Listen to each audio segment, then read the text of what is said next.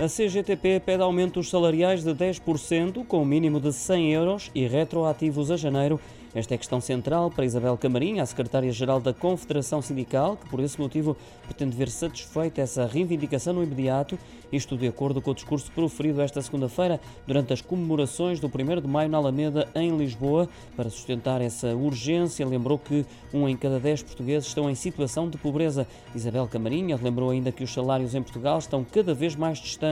da média salarial da União Europeia, defendendo assim o argumento de que devem subir para os 850 euros, até porque a economia não só aguenta, como também agradece, uma vez que, ainda nas palavras da secretária-geral da CGTP, é o poder aquisitivo dos salários e das pensões que desenvolve a economia.